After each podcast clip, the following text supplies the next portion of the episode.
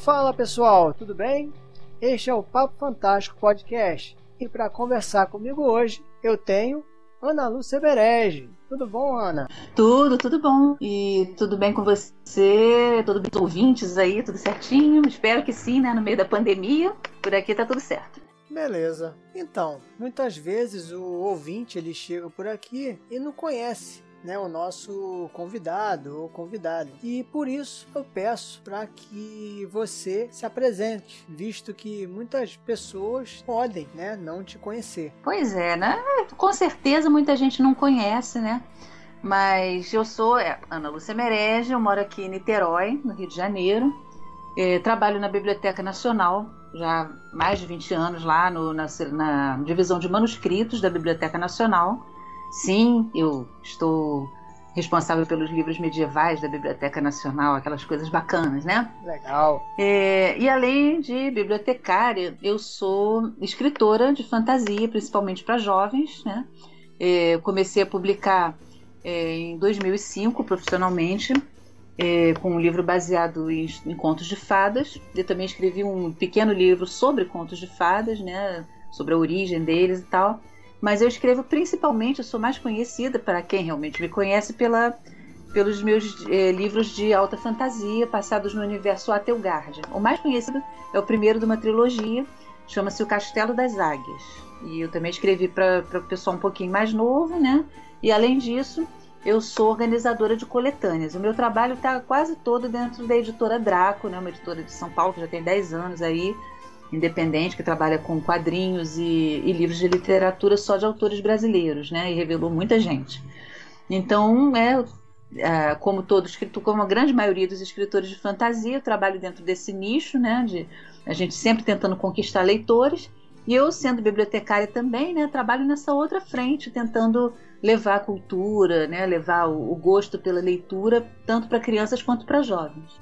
E para adultos também, né? Esqueci, crianças, jovens e adultos. não vamos esquecer os adultos. Mas não, mas criança e jovem realmente é o público que a gente foca mais porque a gente quer criar o leitor desde criança, né? A gente quer incutir esse hábito, assim, é despertar o, o prazer da leitura nas crianças e nos jovens para que eles sejam também como adultos leitores, né? Futuros leitores. Ana, então vamos falar aí um pouquinho agora sobre esses pontos aí que você já citou anteriormente. Certo. Você publicou três romances: O Castelo das Águias, a, a Ilha uhum. dos Ossos e A Fonte Âmbar, não é isso? A Fonte Âmbar. Yeah. Isso, exatamente. E dentro desse universo uh, ficcional, você ainda tem outros contos espalhados por aí.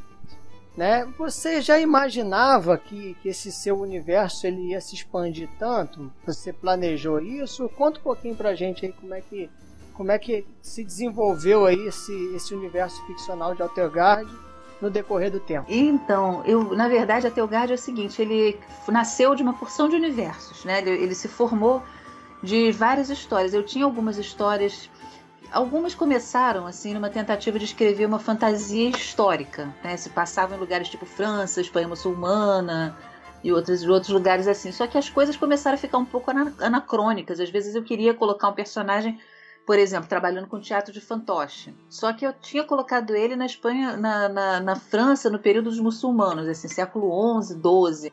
E ele não, fala, não faria aquele tipo de teatro de fantoche naquela época, não tinha isso lá. Então ficava anacrônico. Aí eu queria que ele encontrasse um outro personagem que, que morava no outro, numa outra região e que tinha que ser outro período. E aquilo ia ficando assim, pô, né? São várias historinhas. E eu comecei a pensar, quer dizer, vou, vou criar um universo aqui, vou, vou pegar essa, essa cidade aqui que está na Espanha muçulmana agora, ou que está na França, ou que está no, no, país de Gales e tal, eu vou transplantar como se fosse um universo mágico, vou criar um outro nome para ela, e ali eu vou poder introduzir alguns anacronismos, né? E vou poder fazer todas essas cidades conviverem entre si. É claro que depois teve que ter alguns ajustes, né? Quer dizer, óbvio, se eu tenho um universo povoado por várias várias raças e são várias localidades e tal, você pode ter uma região que, por exemplo, usa o papel enquanto outra usa o pergaminho. Isso pode ter. Mas é uma coisa assim que, poxa, por que, que eles ainda não descobriram que papel é muito mais barato, muito mais fácil de fazer, né? Então você tem que ter toda uma, uma, uma coisa assim para organizar isso, né? Para orquestrar. Mas em princípio, a Telgard surgiu da fusão de várias cidades e várias regiões e florestas e tal, habitadas por vários povos onde se passavam histórias diferentes. De repente eu coloquei todo mundo para conviver. E o legal de Atelgard é que ele vai crescendo ainda. Se você olhar para o mapa, tentar localizar algumas cidades que eu menciono nas histórias, você não vai encontrar, porque elas foram surgindo depois. Eu olhava assim, ah, eu preciso de uma cidade aqui que tem um porto e que apareça isso, perto de uma floresta e tal, e eu vou inventando, né? Um dia eu vou refazer o mapa e ele vai estar muito maior. E Ana, você é, tem também outros dois livros, né? Que é a Ana e a Trilha Secreta e o Orlando, o Escudo da Coragem. Esses livros eles são dedicados ao público infanto-juvenil. Como foi a experiência de escrever para esse público? Engraçado, porque assim, é, eu fiquei com muita vontade, eu gosto muito de, de, falar com o pessoal mais novo, né? E eu fiquei com muita vontade de escrever algo que fosse para os mais novos.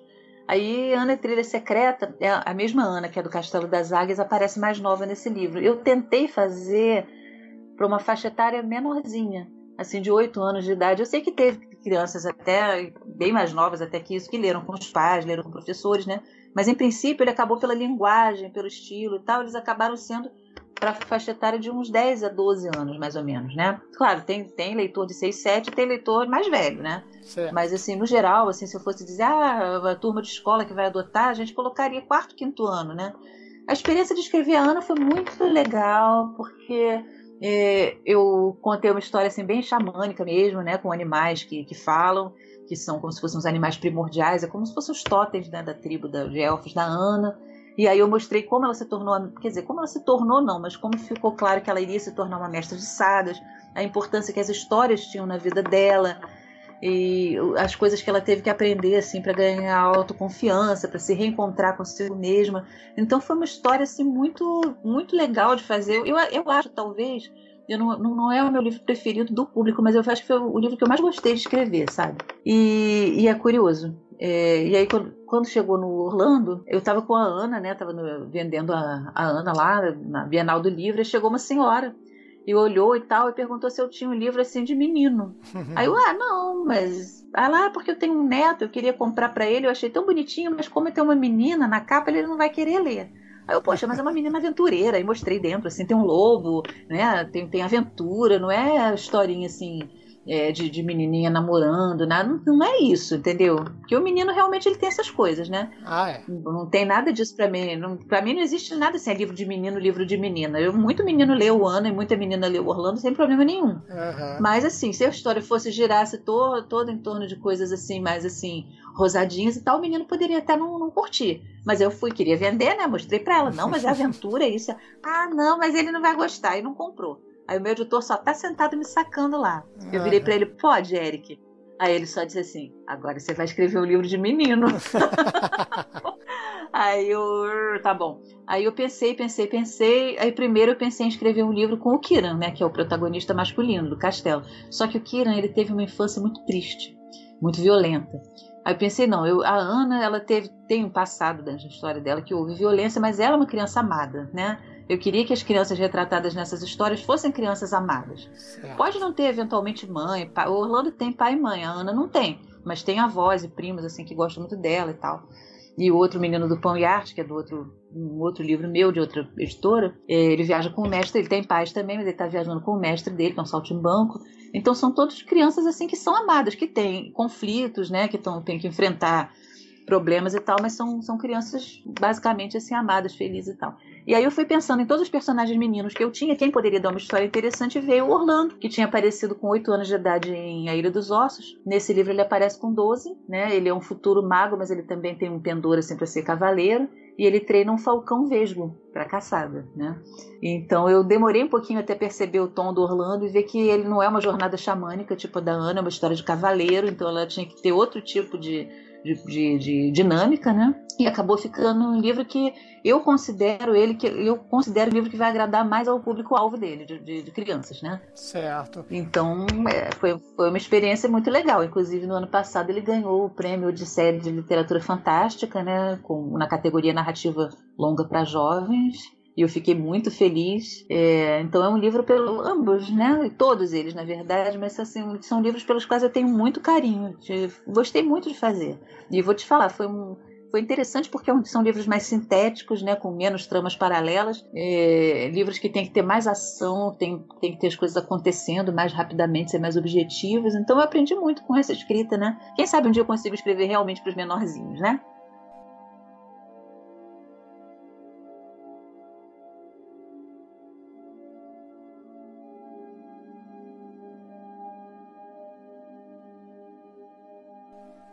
Ana, é, entre os seus trabalhos mais recentes né, estão a, as participações como escritora em algumas antologias aí, né? É, tem Terror na é. Amazônia, Depois da Quarentena, é, Simplesmente Mais, é, tem uma outra aqui que eu também anotei, Templo dos Dragões.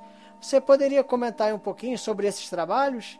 Então, esses trabalhos são é, bem diferenciados entre si. Né? O Terror na Amazônia foi escrito no ano passado e saiu o livro esse ano, e as outras foi tudo escrito e saíram esse ano. É, Terror na Amazônia foi bem interessante porque saiu essa, essa chamada de editora Parágrafo, que é uma editora de Bragança, né, no Pará. Eu nunca tinha publicado nada por uma editora do norte do Brasil. E eu achei bem, bem legal, assim, porque logo me veio a ideia, uma coleção com a qual eu trabalhei na Biblioteca Nacional, que eu fiz uma campanha para ela é, conseguiu o selo de memória do mundo da Unesco, conseguiu, que é a coleção do viajante Alexandre Rodrigues Ferreira.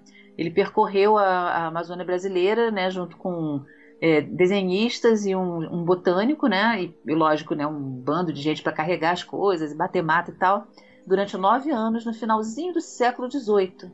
E aí eu dei, dei uma relida naquilo que eu tinha visto sobre o Alexandre para escolher um personagem, para escolher uma localidade né? E inserir ali um elemento sobrenatural, no caso de terror, né?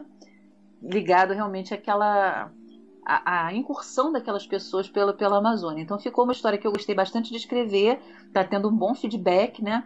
Quem quiser adquirir, tá, o livro existe impresso e e-book está muito bacana, vende na Amazon e tal, ou então na Parágrafo mesmo. E os outros três foram é, coletâneas é, organizadas por amigos, né? Pessoas assim que reuniram é, fizeram chamadas e ou, ou, no caso da Simplesmente Mais, reuniram grupos de amigos. Ah, depois da quarentena é organizada pela Rosana Rios, assim, uma pessoa de peso mesmo na literatura é, para jovens, né? Trabalha um pouco com fantástico também. E foram contos, tipo, acabou a quarentena, o que, que aconteceu? Então, teve gente que colocou coisas mais fantásticas, o meu foi bem realista. O Simplesmente Mais foi sobre pessoas é, mulheres, né, no caso, que são más ou então são vilanescas, ou então são, no meu caso, né, uma pessoa durona, mas ela realmente não é má, mas ela é levada a fazer algo assim meio horroroso pelas circunstâncias. É, e o Tempo de Dragões, que é organizado por um pessoal de Curitiba, né, que é o núcleo de, de cinema André Carneiro, e só uma coletânea sobre dragões, e aí eu fiz uma, uma, uma história no universo que está nascendo, né? Um universo que eu estou começando a construir, só que um pouco diferente da Telgard, porque eu já estou construindo ele. Assim, houve uma, uma, uma, cidade, né, que eu falei antes, é, em uma outra história, e agora eu citei de novo essa cidade e citei mais algumas, né? E no momento eu estou escrevendo um conto que também se passa nesse universo em outra localidade. Então é um universo sem nome, né?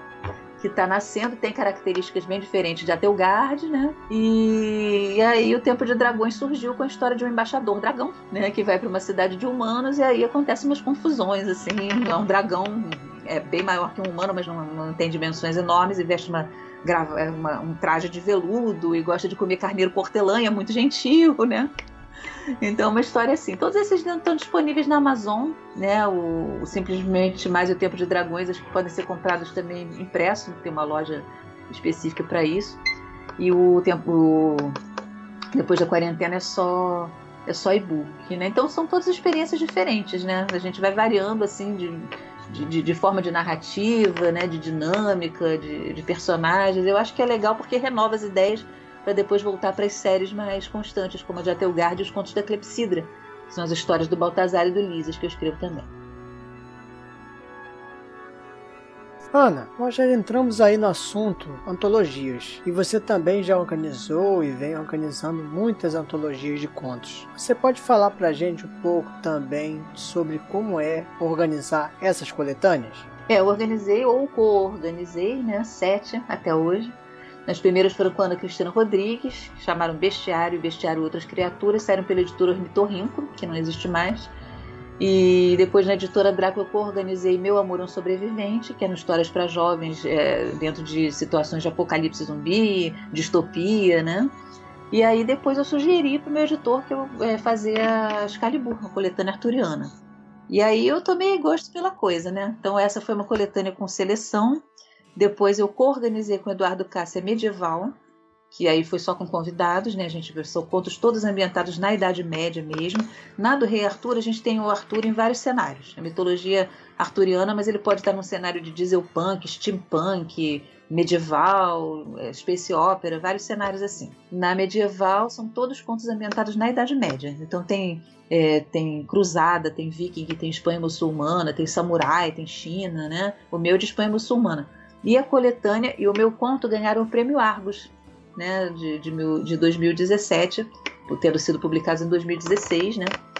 É, então, é, foram realmente assim, foi uma coletânea bem marcante e tem uma capa muito linda até hoje, assim, as pessoas quando vêm nos eventos vão lá olhar. A Excalibur também, todas elas, né? Todas essas coletâneas são, são lindíssimas, né? Não só as minhas, as outras da Draco são muito bonitas também.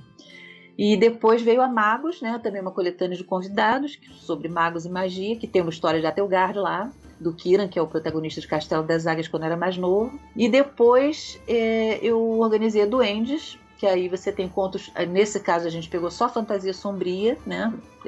Os contos são todos assim nessa, nessa pegada. Não podia ser duende fofinho, tinha que ser um duende assim mais malvadinho. é...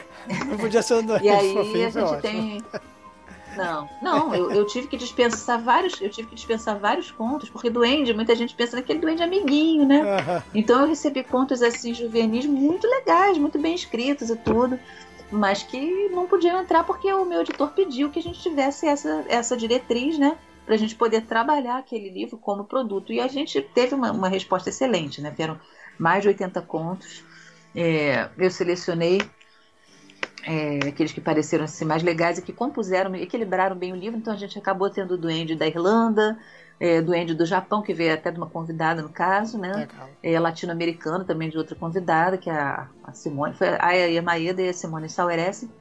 É, teve Duende russo, que veio por seleção da Isa Próspero, maravilhoso. Duende italiano, é, irlandês, Saci, tinha que ter Saci. Né? Teve um curupira assim meio alternativo muito bacana, teve conto mais contemporâneo, teve conto de fantasia épica, né? No final foram 11 contos e olha só, a gente acabou de ganhar o prêmio Leblanc de melhor coletânea. Muito né? legal. Né?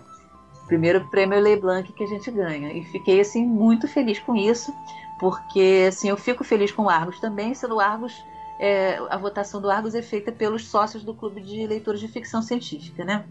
Enquanto que o Leblanc ele tem um, ele faz uma primeira fase de aclamação popular. Então realmente ele depende de das pessoas terem muito voto para estar entre os finalistas, né? Eu saí falando com as pessoas, com os autores para a gente conseguir votos e tudo mais e colocamos lá. Só que chegou lá aí é um júri especializado, a gente que entende, né, uhum. de, de literatura. E a gente tinha concorrentes bem fortes, né? Então eu fiquei bem feliz por, por ter ganhado. Beleza. E eu acho que isso foi. É, isso meio que dá um reconhecimento pra gente, né? Então, e aí depois eu tenho planos de outras coletâneas lá, mas assim, com a pandemia, e como você pode perceber, a editora Draco não tá parada, ela tá com uma campanha maravilhosa agora, de uma, um quadrinho sobre a Segunda Guerra Mundial. Todo mês ela tem feito campanhas assim, principalmente de quadrinhos. Mês passado a última foi do, do Sherlock, uma coletânea Sherlock Holmes, né, organizada pelo Cirilo Lemos. E então a editora Draco está com um cronograma dela, né? Eu espero que caiba, né, fazer alguma coisa minha mais esse ano ainda. Mas assim, coletânea mesmo desse ano não, não vai rolar. Mas eu tô com bastante plano, né? A minha organização lá. E tô com meus planinhos, assim, de participar junto a amigos de outros trabalhos, porque coletânea é um negócio muito bacana, sabe, Robson? A gente revela autores novos, a gente é, pega temas, assim, que são muito instigantes a gente junta pessoas em torno de fazer alguma coisa bacana e, e, é um processo muito legal de você apresentar um produto bom, bem equilibrado. Eu acho que as coletâneas meio agora a gente até tem algumas revistas. A gente tem a Mafagafa, Trasgo, né, a Literomancia, tá saindo a literatura fantástica também, tem a Taberna, uma revista muito boa, a Taverna, aliás. Taberna é sinônimo, né? É, Mas a revista uh -huh, Taberna. É, então agora a gente até que tem umas revistas muito bacanas, mas até pouco tempo atrás não. Então quem supria essa coisa de você, de você trabalhar com a ficção curta eram muitas coletâneas, né? E os contos publicados assim solo na Amazon e tal. Mas coletânea eu acho muito legal porque você pega um livro e você consegue ler 12 contos, né? De autores diferentes, né? Sobre uma temática ou dentro de um gênero. Então eu, eu acho incrível. Eu acho que coletânea é um negócio muito legal. É uma das coisas que eu mais curto fazer, organizar e, e participar dela.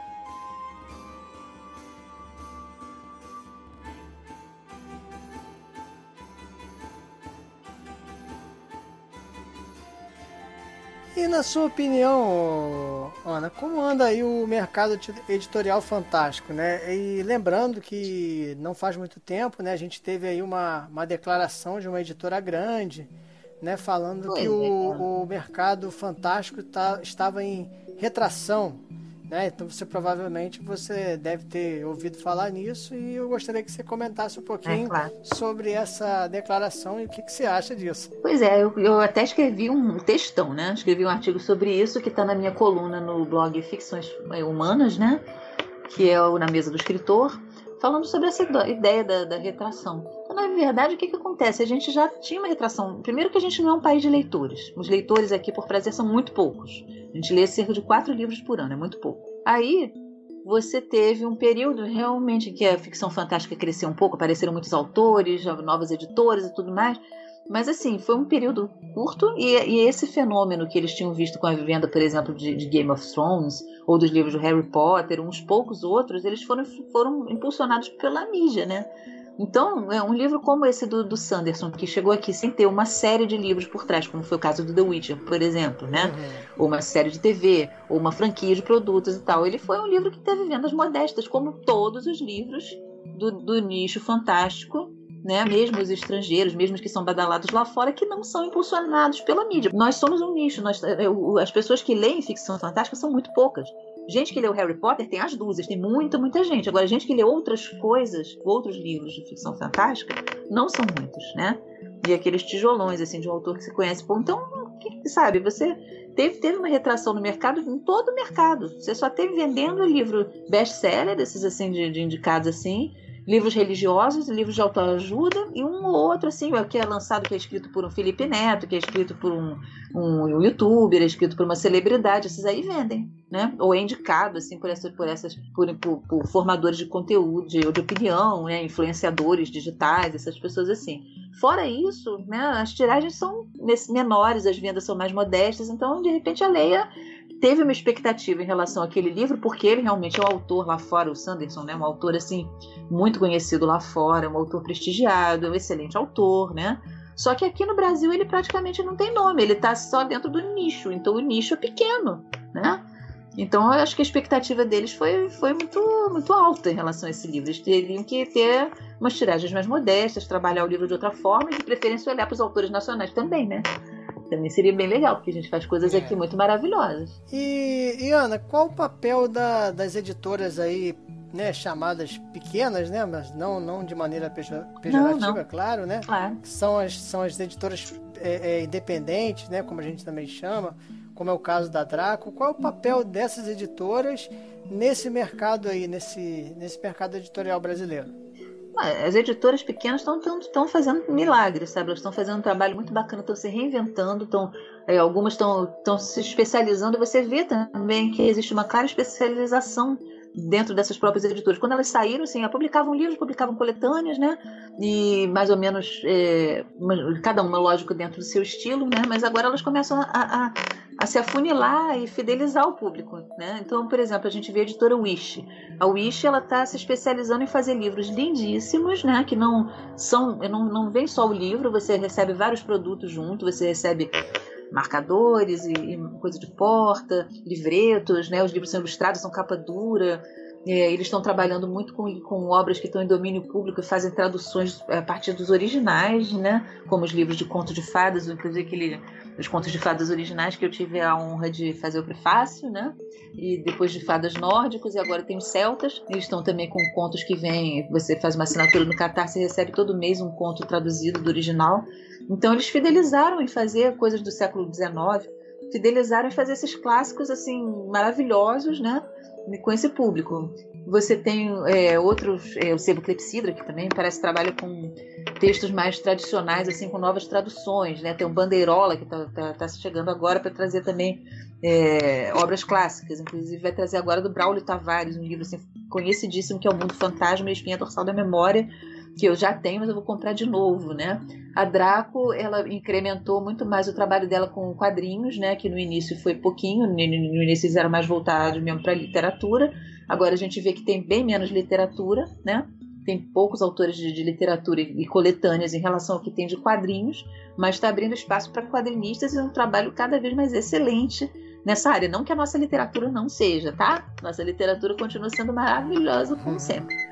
Né? Só que é, tá, em vez de você investir numa grande quantidade de números, gente, é, de, de, de publicações, a gente está investindo numa é, quantidade menor, mas um, produtos mais bem trabalhados, né? mais bem é, trabalhados e junto ao, ao, próprio público, né? E outras editoras também estão encontrando o caminho delas, né? A gente você vê editora trabalhando com essas plataformas de catarse, editoras trabalhando com obras é, diferenciadas, né? Tanto traduções quanto obras nacionais, é, e outras aparecem para fazer coletâneas também. Então eu acho que as editoras estão encontram o caminho delas, elas estão se reinventando, porque realmente, né, muda, há mudanças no mercado editorial, fechando todas essas livrarias, né, várias já, já tinham é, é, decretado falência, né, trazido problemas. A Amazon sambarcando praticamente tudo, né. As editoras estão trabalhando bravamente, estão criando os próprios eventos. Esse ano, por causa da pandemia, não teve, mas ano passado teve vários eventos das editoras pequenas, assim, vários encontros, né? Elas se, se fazem é, quase que é, guildas, né? Para poder trabalhar, assim. Grupos de autores também se juntam para fazer os próprios trabalhos, autores independentes estão surgindo. Então, eu acho que o mercado ele está em movimento, ele está produzindo muita coisa. Você não pode dizer que esse mercado está parado, né? O que você pode ver que está acontecendo menos é você ter menos aquela coisa de, de as pessoas irem para evento comprar livro no, no banquinha. Até porque tem menos eventos físicos, né? E, e, eles são caros, né? Você, seria hoje você participar de uma Bienal, participar de um salão ler, participar de, de qualquer evento assim, a editora paga o dinheiro né, que de repente acaba não compensando as vendas, né? De repente compensa mais ela investir no marketing digital, ela fazer um evento próprio num, num local assim que ela vai levar vai, vai mais o público dela, né? Fazer eventos alternativos. Eu vendi muito livro na Feira Medieval do Rio de Janeiro, por exemplo. Pô, eu cheguei na Feira Medieval com chapéu de duende, com capa e com aqueles livros com aquelas capas lindas ali, vendi bastante ali, né? Sabe? Então a gente tem que procurar esses lugares assim, sabe? Eventualmente, né? Se a porta se fecha, você abre a janela. Para isso que a gente está aqui, né?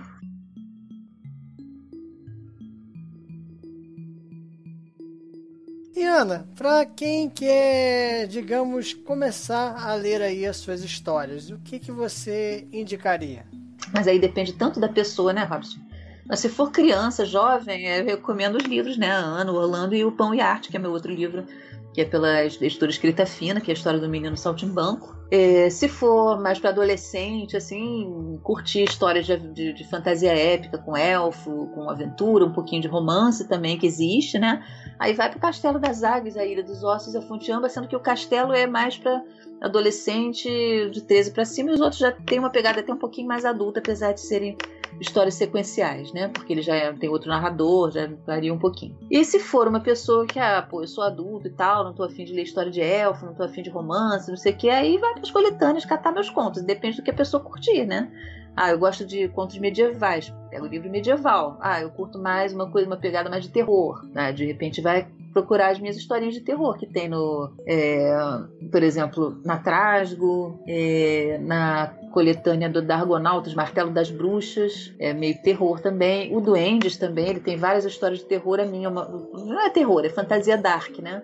A minha tem essa pegada de fantasia dark também acho, sabe, tem, tem várias coisas. Se uma pessoa chegasse por onde eu começo, eu, eu necessariamente igual na Biblioteca Nacional. Ah, o que, que eu faço para pesquisar? Ué, depende. Você quer ler Machado de Assis ou você quer ver um documento do século XVIII? Depende da pessoa, né? Depende, depende da pessoa, leitor. depende do gosto da pessoa, né? Você, ah, não, quero conhecer toda a sua obra. Ah, começa pelos livros da Teugard, para ter uma boa noção assim do que de como é a minha, minha escrita, meu estilo narrativo. O meu estilo narrativo normal, natural, assim que, que é a minha voz de contador de histórias, sabe, Robson? Você pode encontrar mais bem definida dentro desses livros, né? Porque são é um universo no qual eu transito assim mais à vontade, eu conto histórias de uma forma mais coloquial, eu já estou mais habituada. Então é mais ou menos assim, como é que a Ana merece escrevendo, né? Eu acho que você me encontra melhor nesses livros assim, todos eles, inclusive os juvenis, né?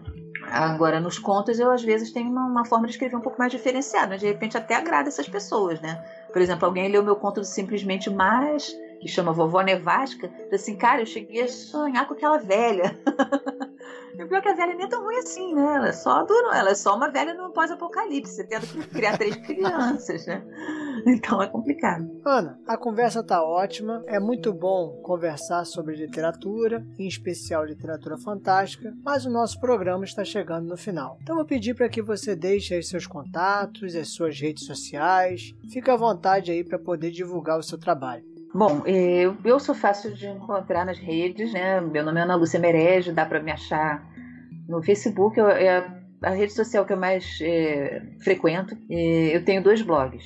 Um é estantemágica.blogspot.com, que é um blog que eu tenho desde 2002 e já, já estive no IG, né? Agora está hospedado lá no blog.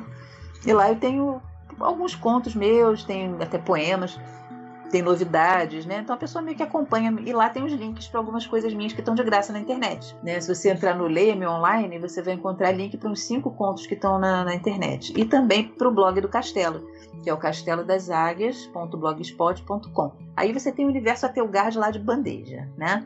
Você tem, só não tem os livros de graça, mas tem conto para ler de graça, tem vários posts sobre o universo, vários artistas que colaboraram lá, tanto fanart quanto comissões, né?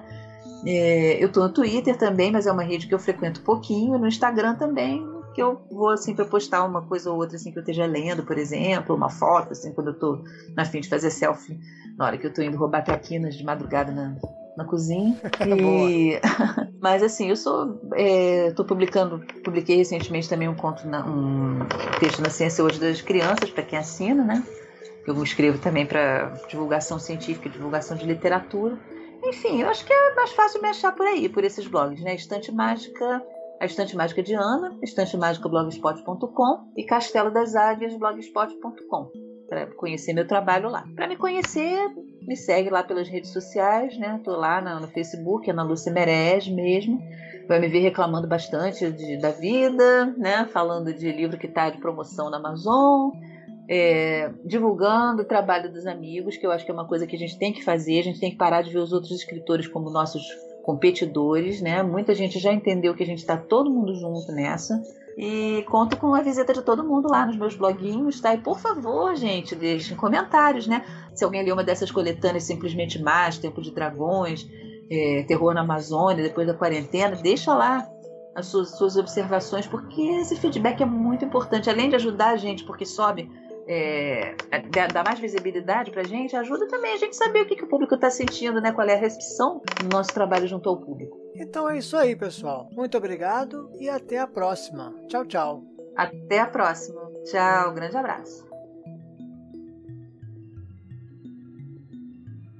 É isso aí, galera. Mais um papo fantástico. Agora com uma periodicidade diferente. O programa é quinzenal. O programa de hoje que vocês ouviram foi um programa maravilhoso. A Lúcia Merege é assim uma, uma escritora fantástica e uma pessoa maravilhosa, né? Uma pessoa gentil, que sabe lidar com as pessoas, né? Sabe lidar com, com seus leitores de maneira muito muito humana, né? E eu conheci, tive o prazer de conhecer pessoalmente a Ana na, há dois anos, é, num evento em São Gonçalo, né? Até foi na mesma oportunidade de também conhecer a Cristina Pezel, né? Outra outra escritora também maravilhosa e cara, é, realmente não tenho o que falar dessas dessas mulheres incríveis aí, fantásticas, né? Além de, de, de talentosas, são ser humanos incríveis. Então foi um prazer, né, uma alegria muito grande poder gravar com a Ana.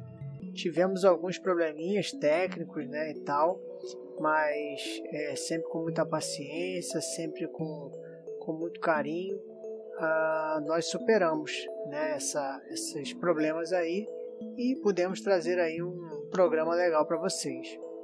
Bom, meus recados são de sempre. É, não deixe de, de compartilhar o programa, né? Não deixe de divulgar o programa aí nas suas redes sociais. Ah, o nosso Papo Fantástico ele tem uma página no Facebook e você também pode ter acesso ao, ao Papo Fantástico pelo meu Facebook, né, o meu perfil pessoal e também pelo meu Instagram, tá? Então também esses é, e também pelo meu Twitter, né? Você sempre vai poder também ter acesso às novidades do, do Papo Fantástico por esses canais. No Facebook você me encontra como Robson Santos, no Twitter Robson Santos, você também me encontra no Instagram como Robson Santos Escritor. E também tem o meu site, tá? Que é o robsonsantosescritor.wordpress.com. Então é isso aí. Muito obrigado, né? Se você chegou até aqui, valeu e até a próxima, se Deus quiser é, daqui a aproximadamente 15 dias, né? Estaremos aí de volta com um novo programa, tá? Um abração e tchau, tchau.